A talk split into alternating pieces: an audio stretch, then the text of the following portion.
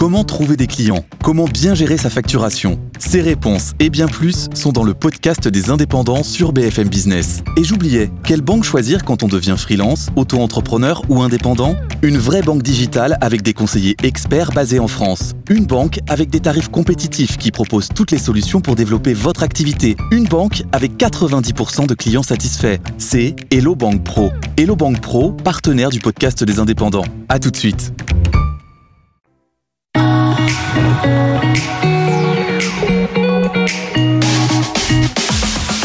BFM Business, objectif, raison d'être.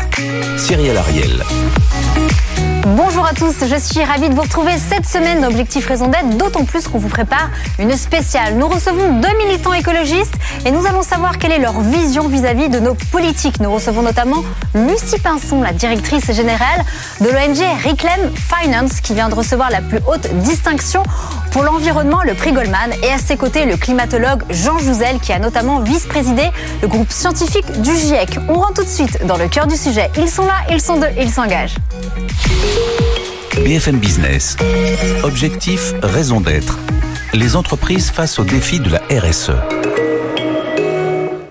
Et on va tout de suite commencer avec Lucie Pinson qui parle dans les médias. Bonjour et bienvenue Lucie. Bonjour. Vous, vous dites que vous êtes pessimiste actuellement sur le regard vis-à-vis du climat et surtout que vous êtes en guerre climatique et surtout vis-à-vis du charbon. Alors pour tous les dirigeants qui nous regardent, qui nous écoutent et notamment ceux qui sont dans le secteur financier, un secteur que vous connaissez très bien, notamment via votre NG, comment on lutte intelligemment contre cette guerre climatique?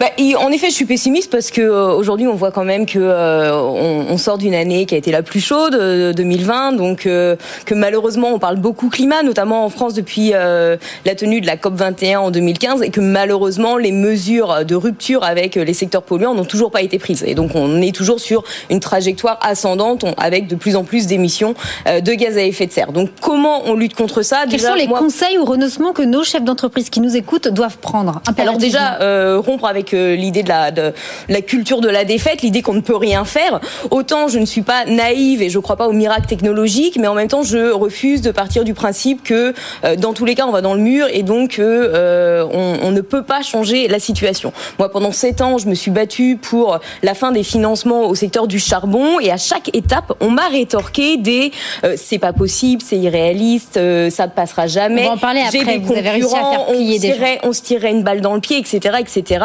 Or, petit à petit, l'impossible est toujours devenu envisageable avant de passer les dernières étapes de validation.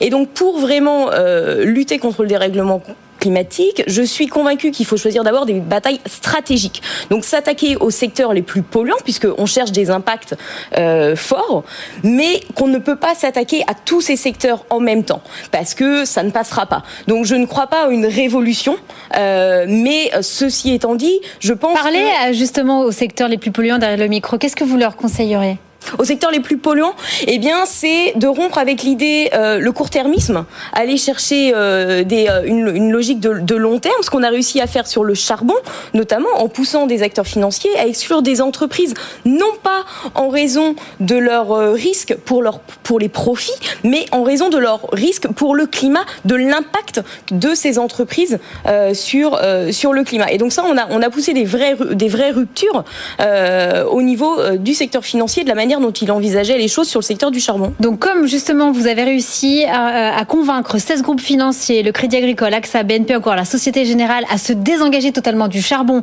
et ensuite il y a 43 banques euh, et assureurs internationaux qui ont cessé justement leur investissement, vous êtes plutôt optimiste, et comment on fait pression justement à ces gros acteurs polluants à sortir du charbon? Comment vous avez fait? Alors comment on a fait? Tout d'abord, il faut comprendre que le risque réputationnel est, euh, est un moteur euh, ultra important puisque on est des acteurs qui sont en concurrence déjà euh, pour aller chercher des clients, pour aller attirer leurs futurs salariés et qui, bien entendu, ont du mal à. Vous leur dites si on communique sur vos investissements sur le charbon, faites attention parce que le risque réputationnel vis-à-vis -vis de vos consommateurs ou clients c'est pas très bon pour votre attractivité, pour votre marque employeur, c'est ça? Voilà, c'est pas bon et ça sera de moins en moins bon alors que le climat c'est du lobby green. C'est du lobby green, on aime du lobby green, une préoccupation majeure de de leurs de leurs clients. Et donc ça, on leur explique cela. On va également les rencontrer euh, pour leur présenter les, les, mesures que nous leur proposons euh, d'appliquer, puisque on se rend compte qu'il ne suffit pas juste d'adopter, par exemple, sur le secteur du charbon, une politique. Encore faut-il avoir les bons critères pour avoir des politiques qui soient impactantes.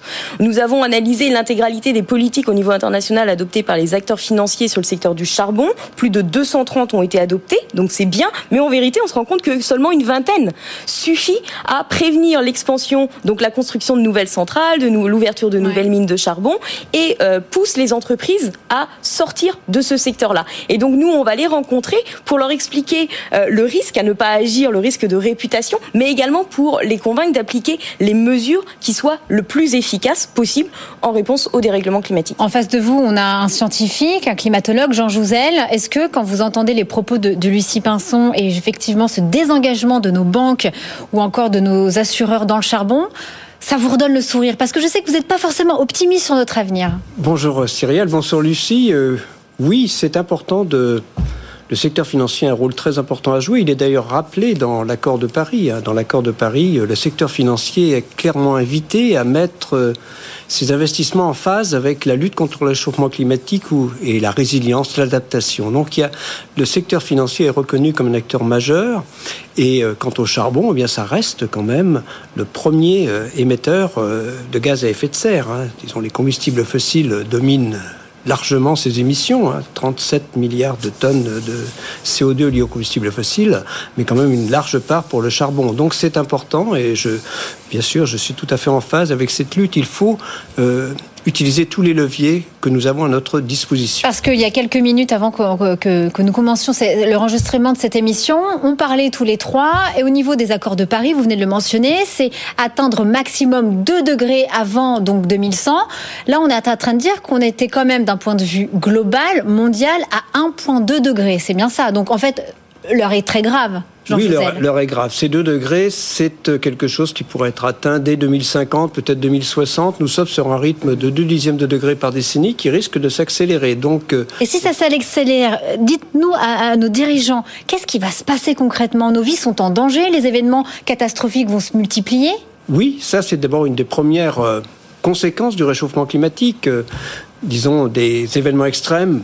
On perçoit déjà la disons, l'intensification de certains événements extrêmes, des sécheresses, des inondations, des, incendies, des incendies qui en résultent, et puis aussi ces canicules. Par exemple, un point, nous sommes ici à Paris, disons en région parisienne, eh bien, dans des métropoles, les températures euh, les canicules, les températures caniculaires vont augmenter deux à trois fois plus rapidement que les températures moyennes. Disons qu'un degré de plus, eh bien, c'est deux à trois degrés de plus pour les périodes caniculaires l'été, au, moment des pics de chaleur. Et ça, c'est très important pour la santé des gens. Bien évidemment, ça va toucher la masse parce que d'ici 2050, 70% de la population mondiale vivra dans des villes. Si on prend des chiffres pour l'Europe, par exemple, eh bien, on pourrait avoir systématiquement plus de 100 000 victimes chaque année en Europe dans la deuxième partie de ce siècle, dont 99% liés au, au, disons, à ces périodes caniculaires.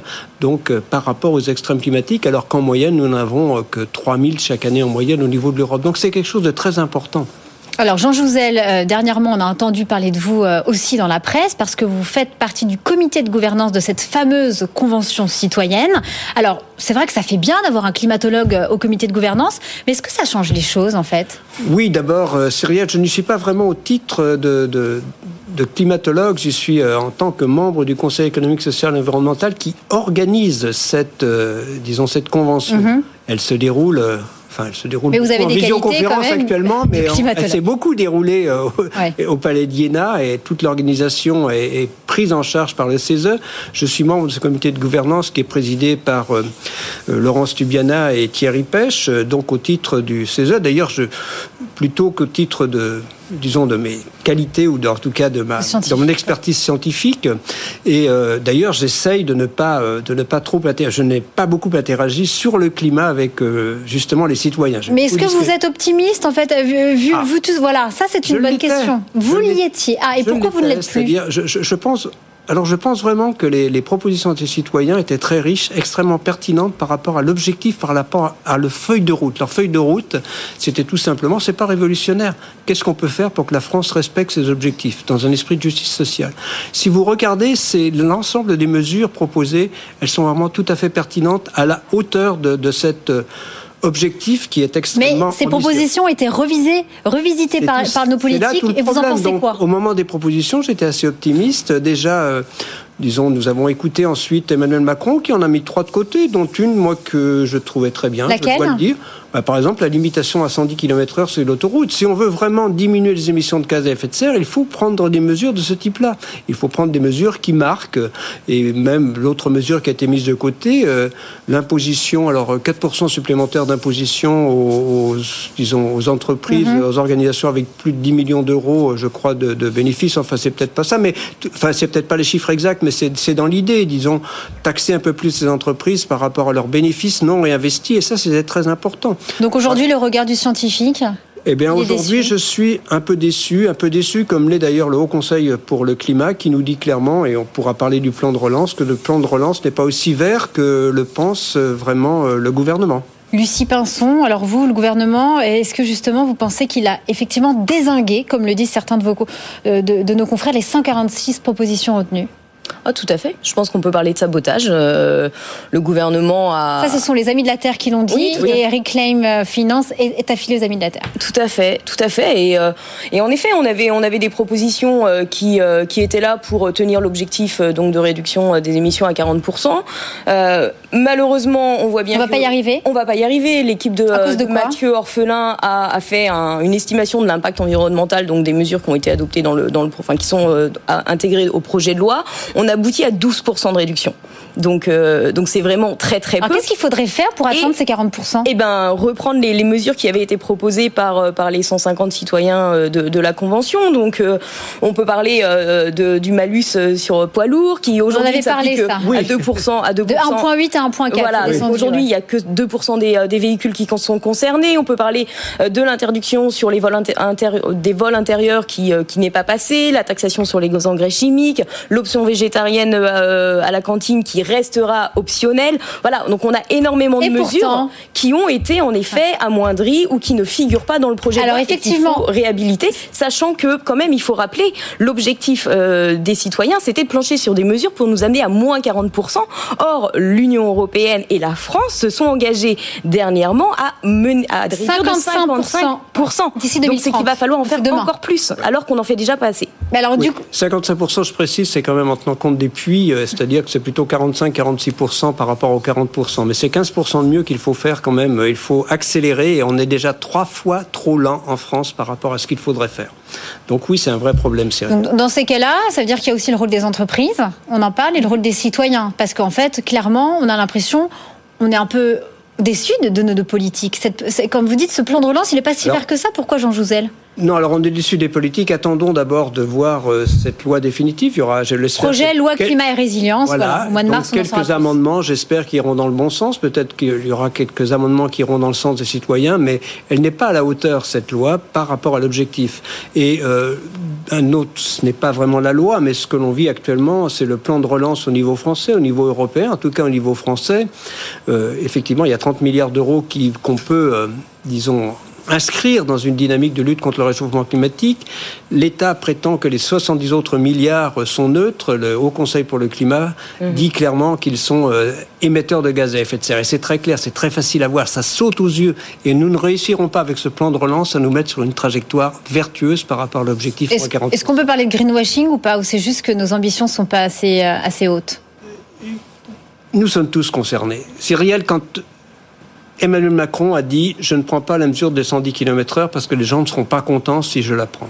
Donc ça manque de vision. Donc il a fait, il a, il s'est appuyé sur disons, ce qu'ils pensaient être le, disons, le souhait des citoyens. Oui, c'est ça. Et, le débat démocratique. Il faut, il faut aller un peu plus loin. Disons, la vision politique doit être à long terme, mais cette vision politique, il est indispensable que la France tienne ses objectifs. Joe Biden, on va parler maintenant des États-Unis. Est-ce que ça vous, voilà, est-ce que il y a de l'espoir avec l'arrivée de ce 46e président euh, Parmi justement ces premiers décrets, il y en a un qui va justement aller dans le sens, il va revenir dans l'accord de Paris. Est-ce que euh, ça, ça vous donne espoir les États-Unis maintenant vont s'aligner sur une neutralité carbone, tout comme l'Europe à horizon 2050. Est-ce que Lucie Pinson, ça redonne espoir? Parce qu'on va voir qu'effectivement, il y a 2000 milliards de dollars qui vont, qui est le plan de relance pour les États-Unis, le plan climat vert pour les, pour les, pour les États-Unis. Donc, effectivement, il y a une forte motivation pour accélérer l'investissement dans les infrastructures vertes. Mais qu'en est-il justement de l'arrêt du charbon euh, aux États-Unis? Alors, il y aura qu'est-ce pas... euh, qu'est-ce qu'ils vont devoir faire? Alors, forcément, l'avenue au pouvoir de, Biden est une très bonne nouvelle. Il va réintégrer euh, l'accord de Paris, s'engager sur la neutralité carbone. Ça ouvre des perspectives, notamment en amont de, la COP 26, qui tiendra à Glasgow en fin d'année et qui est un moment extrêmement important. On l'espère, se tiendra.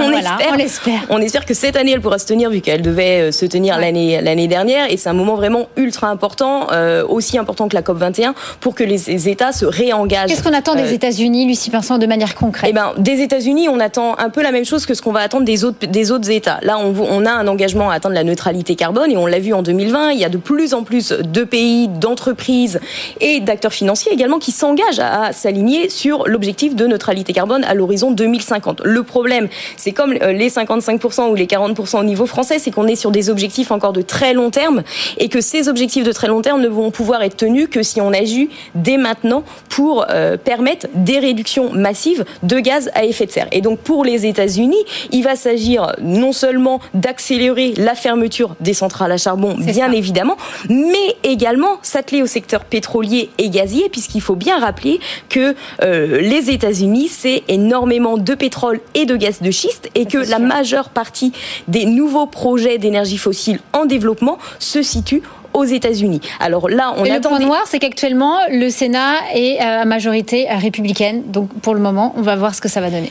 Alors ça, c'est un enjeu majeur, mais il faut bien rappeler que ce qui se passe aux États-Unis, comme tous les enjeux euh, ailleurs, c'est pas seulement un enjeu euh, des États-Unis, c'est-à-dire que les financements de ces activités viennent de partout dans le monde, avec également des banques françaises qui sont impliquées dans le financement sur vous, des gaz Lucie, et pour, voilà, pour leur dire arrêtez pour votre risque réputationnel, arrêtez d'investir au charbon aux États-Unis.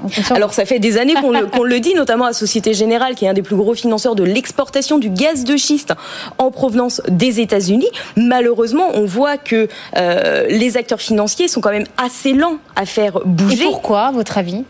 Pourquoi bah Parce que euh, c'est quand même des entreprises qu'on a en, en face Parce qu'ils communiquent beaucoup sur les énergies renouvelables. Moi, quand ils viennent sur mon plateau, ou dans toutes euh, dans leurs dépêches, etc., mhm. c'est énergie verte, photovoltaïque, l'éolien. C'est beau. Alors, qu'est-ce qui se passe? Alors, ils vont faire ça. Ils vont faire du Mais par derrière, on de renouvelable, etc. Mais pourquoi choisir quand on peut faire les deux? Et surtout, pourquoi aller se fâcher avec des acteurs lorsque ces acteurs sont extrêmement diversifiés et oui, font des gaz et pétrole de schiste, des activités euh, dont on n'aime pas se vanter, mais à côté font autre chose. Et, c'est bien là le problème, c'est que pour l'instant, on refuse de mettre des lignes rouges euh, au niveau des financements aux entreprises. Allez dire à Shell, BP, Total que oui, nous voulons bien les accompagner dans la transformation, mais non, nous ne pouvons plus fermer les yeux sur le fait que ces entreprises continuent de développer des activités Business dans les usual avec juste une petite note verte dans les dans les CP pour les journalistes, c'est plus possible. Alors c'est pas business as usual. Le problème c'est que ça se diversifie. C'est vrai qu'il y a une diversification. le problème c'est encore une fois, il faut arrêter les pires projets dès maintenant pour être un peu sérieux. Quand Total développe quatre nouveaux projets en Arctique, on n'a pas en face de nous la majeure de l'énergie responsable. Donc il faut dire stop au moins. Bien, on l'a pas encore invité. Sur ces activités. sur le plateau. Euh, moi, je voudrais avoir votre avis concernant la Chine, Jean Jouzel, avant de passer à un autre thème. Euh, neutralité carbone en 2060, c'est assez ambitieux ou pas? Oui, c'est une bonne nouvelle, mais euh, neutralité carbone en 2060, il faudrait que les Chinois s'y mettent. C'est-à-dire, il faut aussi qu'ils annoncent, et c'est quand même l'espoir à justement à la COP26 à Glasgow qu'ils annoncent un pic euh, d'émissions de gaz à effet de serre euh, très rapidement. Qui, disons, c'était au plus tard en 2030, ça serait mieux que ce soit au plus tard en 2023 ou 2024. Et ils n'en prennent pas forcément la route. Les émissions en Chine augmentent de nouveau avec la reprise économique et, disons, beaucoup mm. justement sur le charbon. Alors, pas que le charbon chinois, il y a aussi le charbon australien, hein, donc qui, il y a ces importations d'Australie qui sont relativement importantes. Donc, mais c'est quand même une bonne nouvelle parce que on verra le prochain plan quinquennal qui va être mis en place. Il y a quand même des chances que de vraies mesures soient prises. Donc, je prends ça pour une bonne nouvelle et ça m'a redonné un peu d'optimisme, évidemment, comme l'élection de Joe Biden. Alors, on va terminer cette émission en parlant de BlackRock. On ne peut pas terminer cette émission euh, sans mentionner le premier gestionnaire d'actifs au monde, qui a quand même encore 85 milliards de dollars investis dans le charbon. Alors, Lucie, l'année dernière, on parlait de leur nouvelle politique, de leur sortie du charbon en 2019. Qu'en est-il en fait en 2021 bah, ça montre bien ce que je disais un peu plus tôt, un peu plus euh, au début de, la, de, de, de, de l'émission, c'est qu'il faut regarder les, détails et que le diable se cache dans les détails et que BlackRock a pris des mesures sur le charbon l'année dernière. Malheureusement, elle ne s'applique qu'à 17% des entreprises. 17% des entreprises. Voilà, actives dans le secteur du charbon. Et donc, c'est une toute petite partie de l'industrie qui est concernée. Et BlackRock n'applique cette décision-là qu'à une toute petite partie de ses investissements, un tiers de ses actifs. Donc là, on a deux problèmes et que BlackRock présente en solution l'augmentation de ces fonds indiciels ESG. Malheureusement, ces fonds indiciels ESG, aujourd'hui, ils ne représentent que 3% de l'offre euh, de fonds indiciels euh, de, la, du principal émetteur de, BlackRock, euh, l'offre iShare. Jean Jouzel, vous êtes désemparé quand vous entendez ça Oui, bien sûr. Et puis, bon, je crois ne pas me tromper, mais c'est aussi BlackRock qui a été invité, en tout cas sélectionné, pour disons, conseiller l'Europe sur les investissements. C'est comme ça, ça, aussi, ça pose question quand même. quand on voit effectivement euh, le dynamisme qu'il y a, on verra le plan de relance européen cette fois.